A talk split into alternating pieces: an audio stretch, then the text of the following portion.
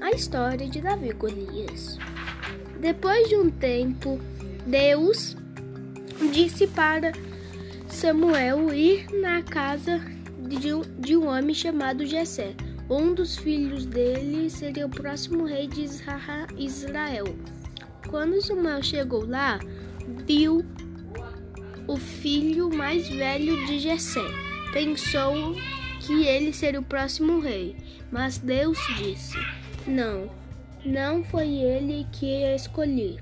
Eu ligo para parente, não, eu não ligo para parente da pessoa.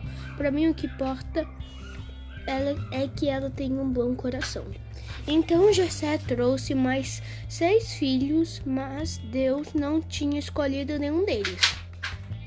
Samuel perguntou se Jessé tinha outros filhos. Jessé respondeu: Eu tenho outro chamado Davi que é o mais novo, mais novo, e ele está cuidando das ovelhas.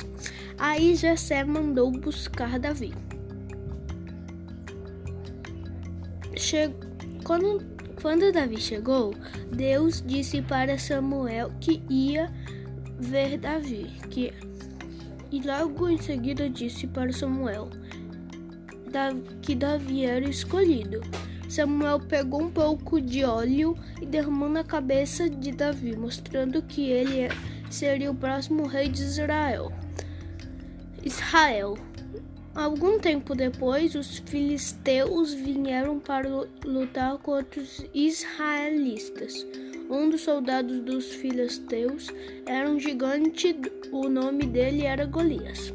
Todo dia ele ficava rindo da cara dos israelitas e era um gigante e ficava dizendo: Duvido que algum de vocês, além de me derrotar, consigam me derrotar.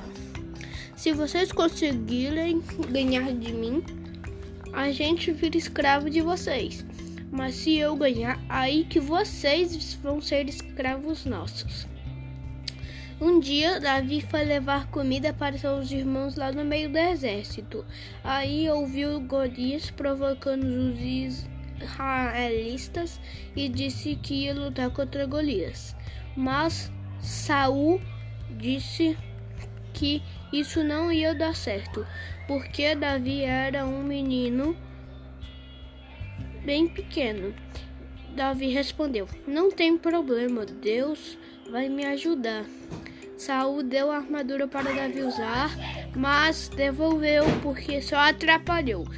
Davi pegou cinco pedras e colocou numa sacola.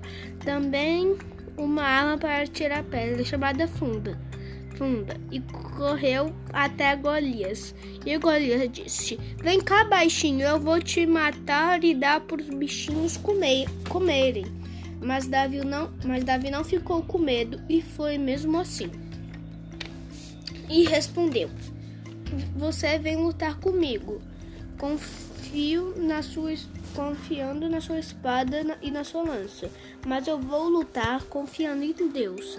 Você acha que está lutando contra a gente? Você está lutando contra Deus. Todo mundo vai, todo mundo aqui vai ver que Deus muito, é muito mais forte que qualquer arma e ele vai ajudar a, ajudar a gente a, a acabar com vocês. Davi colocou uma pedra na funda e atirou com toda a força.